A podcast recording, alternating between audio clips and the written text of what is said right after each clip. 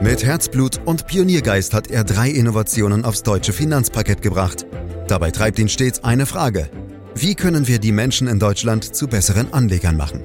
Karl Matthäus Schmidt, Vorstandsvorsitzender der Querin Privatbank und Gründer der digitalen Geldanlage Querion. Freuen Sie sich auf Klug anlegen, den Podcast zur Geldanlage. Greife nie in ein fallendes Messer. Politische Börsen haben kurze Beine, sell and may and go away. Wer kennt sie nicht, all die netten Börsenweisheiten und Aphorismen, die sich über die Jahrzehnte angesammelt haben. Doch was ist wahr und worauf sollte man besser nicht hören? Wir wollen uns heute einfach mal ein paar dieser Sprüche rausgreifen und analysieren, gemeinsam mit Karl Matthäus Schmidt. Er ist Vorstandsvorsitzender der Quirin Privatbank AG und Gründer der digitalen Geldanlage Quirion. Hallo Karl. Hallo Andreas. Ja, mal abseits der Börse, Karl. Wann verdrehen eigentlich deine Kinder die Augen, wenn der Papa mal wieder irgendwelche Weisheiten aus Omas Zeiten von sich gibt? Oder hältst du dich da eher zurück?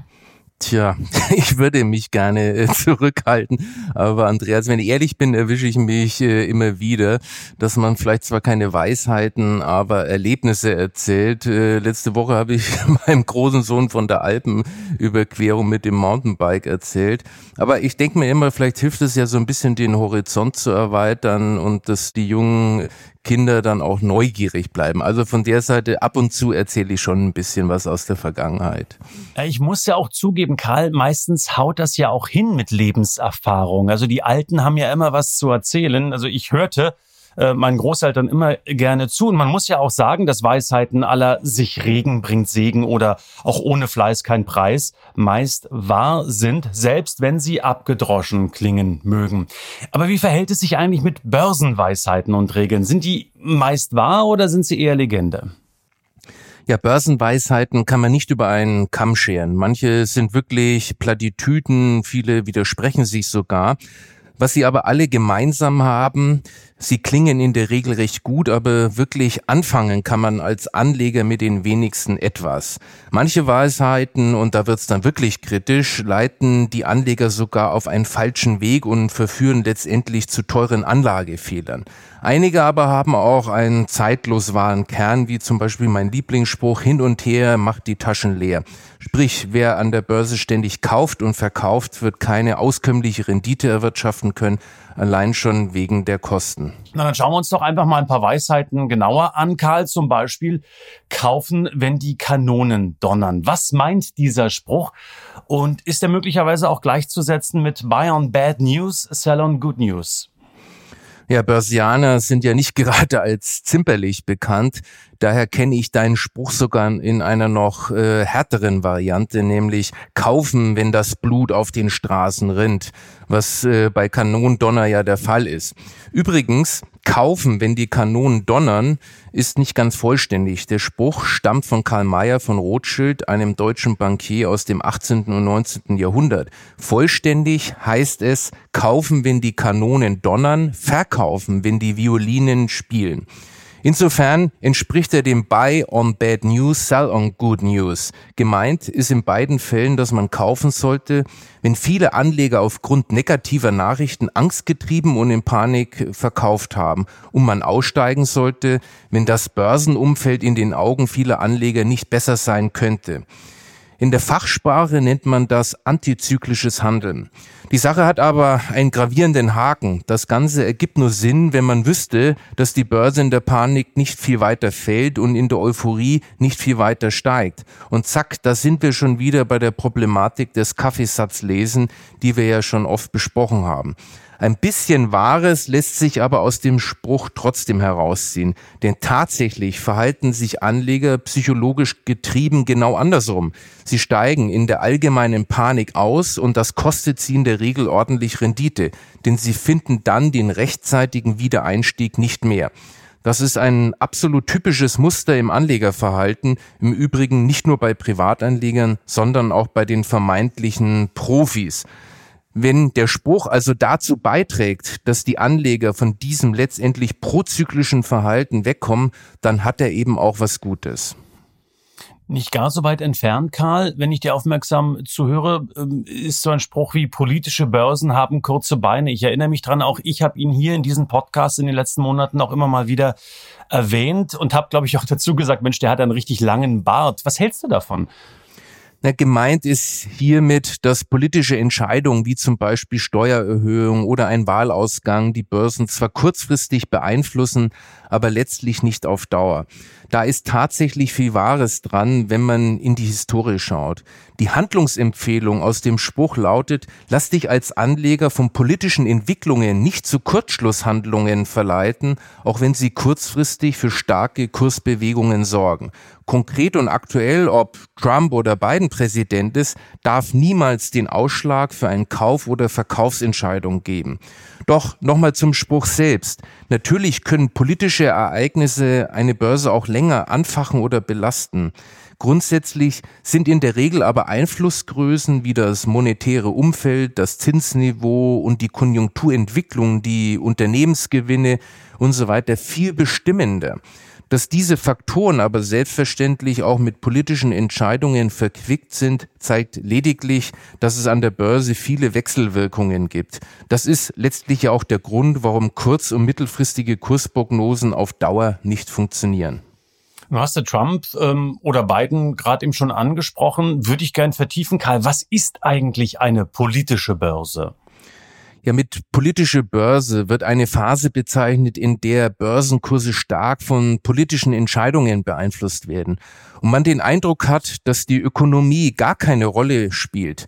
Das täuscht aber letztlich. Aber sag mal ehrlich, haben wir nicht äh, schon seit geraumer Zeit äh, andauernd äh, politische Börsen. Staatsschuldenkrise fällt mir beispielsweise ein. Trump, Biden hast du angesprochen, auch das hatte durchaus sicherlich Einfluss. Oder auch dieser Tage Corona. Ist das nicht alles irgendwo im weitesten Sinne zumindest eine politische Börse?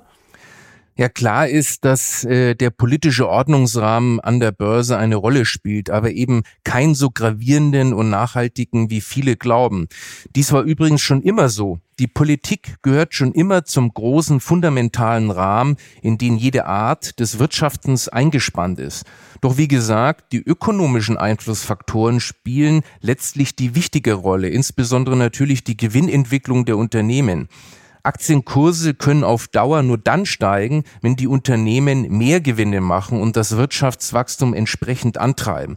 Und das Gute ist, genau das passiert seit Jahrzehnten und wird es auch in den nächsten Jahrzehnten tun. Auf lange Sicht wirst du dafür belohnt, dass du als Aktionär ein unternehmerisches bzw. wirtschaftliches Risiko eingehst, aber eben kein politisches.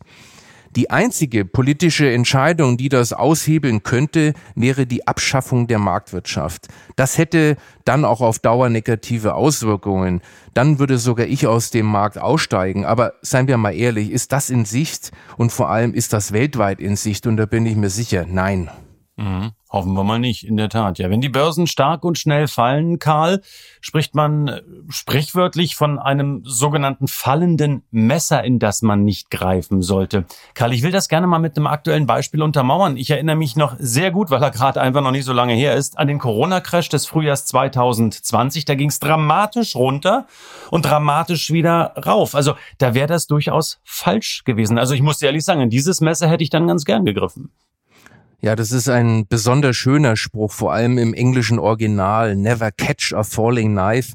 Das hat äh, enorme Suggestionskraft. Jeder Mann und jede Frau sieht sofort ein, dass das etwas ganz gefährlich Schlechtes ist. Man spürt fast den Schmerz. Und du hast vollkommen recht. Das wäre natürlich falsch gewesen in der Corona-Krise. Da wäre es äh, richtig gewesen, die Mut zu haben, in fallende Kurse zu kaufen, äh, weil wir eben diese schnelle Erholung hatten.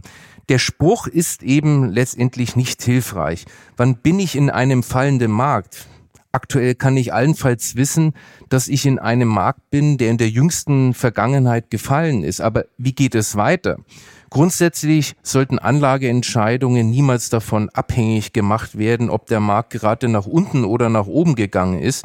Und da halte ich es lieber mit einer anderen Weisheit. Der richtige Einstiegszeitpunkt ist immer jetzt Und den kennst du, da haben wir ja eine ja. eigene Podcast-Serie gemacht.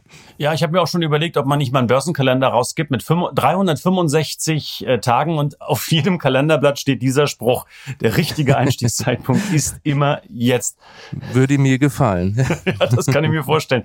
Ähm, du hast hier und da schon mal, nicht nur heute, sondern auch in den anderen Podcasts, ähm, die Thematik antizyklisch handeln in der Krise erwähnt. Was heißt das?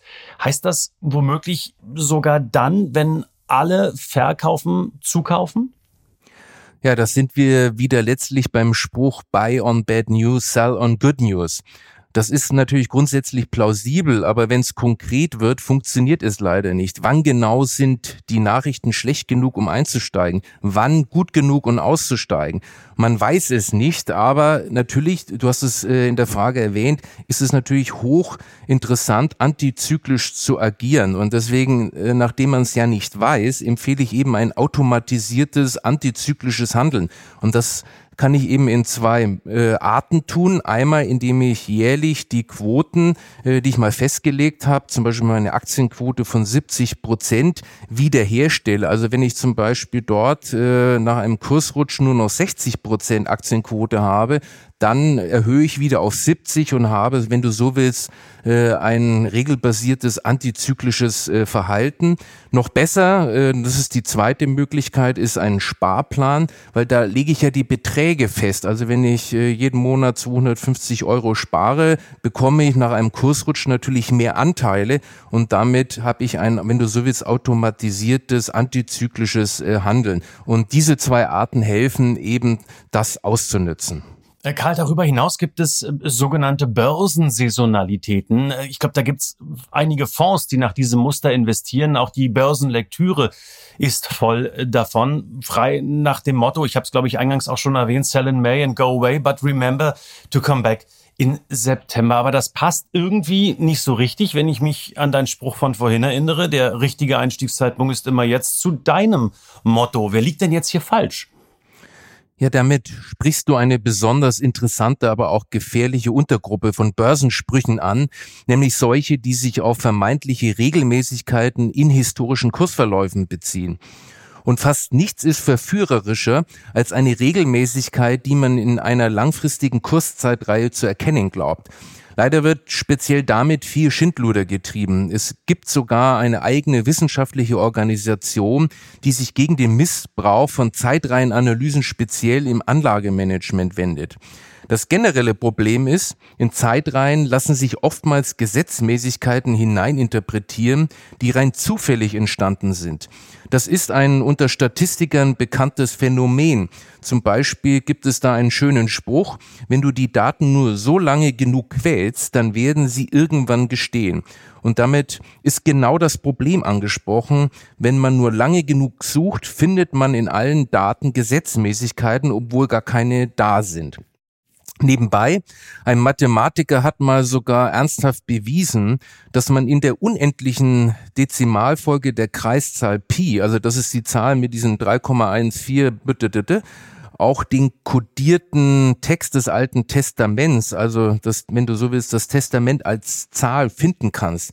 Aber nicht aufgrund eines geheimen Gesetzes, wie Zahlenmystiker vermuten, sondern leider nur deshalb, weil die Zahlenfolge unendlich und irrational ist. Okay, Doch zu, ehe du jetzt, ehe du, ehe du jetzt weitermachst, wollen wir wieder zu den Börsensaisonalitäten zurückkommen, ehe du mir noch mehr vom Alten Testament erzählst. Können wir gerne ein andermal ausführlicher machen, wenn du möchtest. nee, nee, nee, ich bin auch kein Zahlenmystiker, deswegen ich gehe gern zurück zu deinem Mai- und Septembergesetz. Äh, noch bis Anfang des neuen Jahrhunderts traf diese Regel nämlich tatsächlich verblüffend oft zu. Seither ist aber das Gegenteil der Fall. Im Zeitraum 2008 bis 2020 gab es zum Beispiel beim DAX nur noch fünf von 13 Jahren, in denen es zwischen Mai und September bergab ging, oftmals auch nur sehr geringfügig.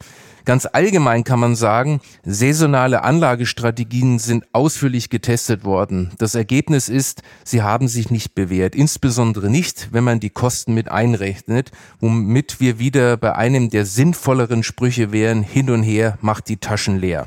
Ja, davon bist du offensichtlich wirklich überzeugt, habe ich ja mehrmals schon äh, von dir gehört. Und da bist du mit Börsenaltmeister André Costolani durchaus auch auf einer Linie. Der hat nämlich äh, damals gesagt, vor vielen, vielen Jahren, Kleinanleger sollten nie zocken, kauft Standardwerte und ein Schlafmittel, um das Geschehen an der Börse auf Jahre zu vergessen, egal ob es draußen donnert und blitzt. Das klingt ja. wirklich gut und müsste dann doch wirklich auch eher deine Heimat sein, oder? Fast, Andreas. Also wie bereits erläutert, äh, der Spruch hin und her macht die Taschen leer ist wertvoll und sollte von jedem Investor konsequent berücksichtigt werden. Was nun den Spruch von Börsenaltmeister André Costolani anbelangt, letztlich lese ich ihn als ein Plädoyer für Anlagedisziplin und das ist natürlich grundsätzlich gut. Aber es gibt äh, zwei Punkte, wo ich gerne dem Altmeister widersprechen möchte. Das mit den Schlaftabletten ist keine so gute Idee. Ein internationales Wertpapierdepot muss eben laufend gepflegt werden, aber nicht im Sinne wo rein und wo raus, sondern im Sinne des Handwerks des Portfolio-Managements, also Rebalancing, regelmäßige Produktüberprüfung, regelmäßige Überprüfung Überlegung, ob die Anlagestrategie noch zum Anleger passt. Und das mit den Standardwerten hält einer ernsthaften Überprüfung auch nicht stand. In ein wohl diversifiziertes Portfolio gehören alle Aktienkategorien und nicht nur Standardwerte. Karl, auch zum Timing gibt es ja einige Weisheiten, wie zum Beispiel The Trend is your friend oder auch an Gewinn mit Namen ist noch niemand gestorben. Immer wieder auch gern zitiert und ähm, gern gelesen. Sind das demnach Themen, wenn ich dir aufmerksam zugehört habe, und das tue ich ja nun mal, die wir schnell ad acta legen können? Ja, da hast du zwei schöne Beispiele für Sprüche, die nur plausibel klingen, ansonsten aber zu gar nichts nützen. Selbstverständlich ist der Trend mein Freund, darum bin ich ja eben auch investiert. Aber wann stoppt er, weiß leider keiner. Man weiß nur, dass jeder Trend irgendwann bricht und dass an Gewinnmitnahmen noch keiner gestorben ist. Ein flockiger Spruch, aber nicht mehr. Wenn der erste Spruch allerdings als Plädoyer für sogenannte Timing-Strategien interpretiert wird, dann ist er nicht nur eine Plattitüde, sondern echt schädlich. Börsentiming hat nachweislich letztendlich einen sehr negativen Einfluss auf die erwartete Vermögensentwicklung. Timing-Strategien sind der Sündenfall jedes Investors, der optimal anlegen will. Das weißt du. Leider fällt es aber vielen schwer, diesen Drang zu widerstehen. Schau dir nur an, was derzeit wieder bei Bitcoin zum Beispiel passiert. Glaubst du, die wird gekauft, weil die Leute jetzt plötzlich verstehen, was eine Kryptowährung ist? Nein, sie wird gekauft, weil sie in der jüngsten Vergangenheit gestiegen ist und man deshalb glaubt, dass sie weiter steigt. Halten wir also fest, und das ist jetzt etwas salomonisch, das gebe ich gerne zu. Äh, manche Regel macht Sinn, manch andere ist völliger Quatsch, aber äh, ganz ehrlich, das finde ich irgendwie unbefriedigend, weil ich jetzt einfach nicht mehr weiß als Privatanleger, woran sollte ich mich halten und woran nicht. Wie sollte ich äh, mit dieser äh, Conclusio jetzt umgehen, Karl? Nimm sie einfach als das, was sie sind, lockere und launige Sprüche. Manche sind besser, manche sind schlechter, wie das bei allen Sprüchen der Fall ist. Entscheidend ist, dass du durch sie nicht die Erkenntnis verlierst, dass aktives Depotmanagement, mit dem du den Markt austricksen willst, der falsche Weg ist. Und dass ein global breit gestreutes, ausgewogener Portfolioaufbau, der möglichst exakt den Aktienmarkt in seiner Gesamtheit widerspiegelt, das mittel- und langfristig günstige Chancen-Risikoverhältnis bietet. Und ganz besonders, dass du nicht ständig ein- und aussteigen sollst aufgrund von irgendeinem Börsenspruch. Karl, dann halte ich es doch am Ende mit einem eigenen Spruch, und zwar von meiner hundertjährigen Großmutter, die im Übrigen noch lebt. Die sagt, glücklich ist, wer vergisst, was nicht mehr zu ändern ist. Können wir uns darauf einigen? Können wir. Super. Und ich muss sagen, viele Börsenweisheiten haben wir diesmal noch gar nicht angesprochen, auch aus Zeitgründen. Wir wollen es ja nicht allzu lang machen und deshalb sei schon jetzt äh, versprochen, es wird in der nächsten Woche einen Teil 2 geben. Da freue ich mich äh, ganz besonders drauf. Sage für heute einmal mehr Dankeschön, Karl Matthäus Schmidt. Danke für diesen Podcast, für diese Äußerungen. Und wenn Sie, liebe Lauscherinnen und Lauscher, darf ich das so sagen, ich tue es einfach, äh, weiter dabei bleiben wollen, abonnieren Sie doch äh, diesen Podcast einfach direkt, um keine Folge zu äh, verpassen. Mehr Infos zu diesem Thema, zu vielen, vielen anderen Themen auch, da können Sie sich super einlesen unter www.quirinprivatbank.de und ich sage Dankeschön. Das war Klug anlegen Der Podcast zur Geldanlage der Quirin Privatbank mit dem Vorstandsvorsitzenden Karl Matthäus Schmidt. Wir freuen uns über Ihre Rückmeldungen und Themenwünsche, die Sie uns gerne an podcast.querinprivatbank.de senden können. Die Quirin Privatbank steht für echte Unabhängigkeit, da sie auf Provisionen und hauseigene Produkte verzichtet. Das innovative Anlagekonzept Markt, Meinung, Wissen beruht auf bewährten Erkenntnissen der Finanzmarktforschung und investiert frei von Prognosen in den weltweiten Kapitalmarkt. Die Bank unterstützt interessierte Anleger bei der Altersvorsorge und dem langfristigen Vermögensaufbau. Mehr Informationen erhalten Sie unter querinprivatbank.de.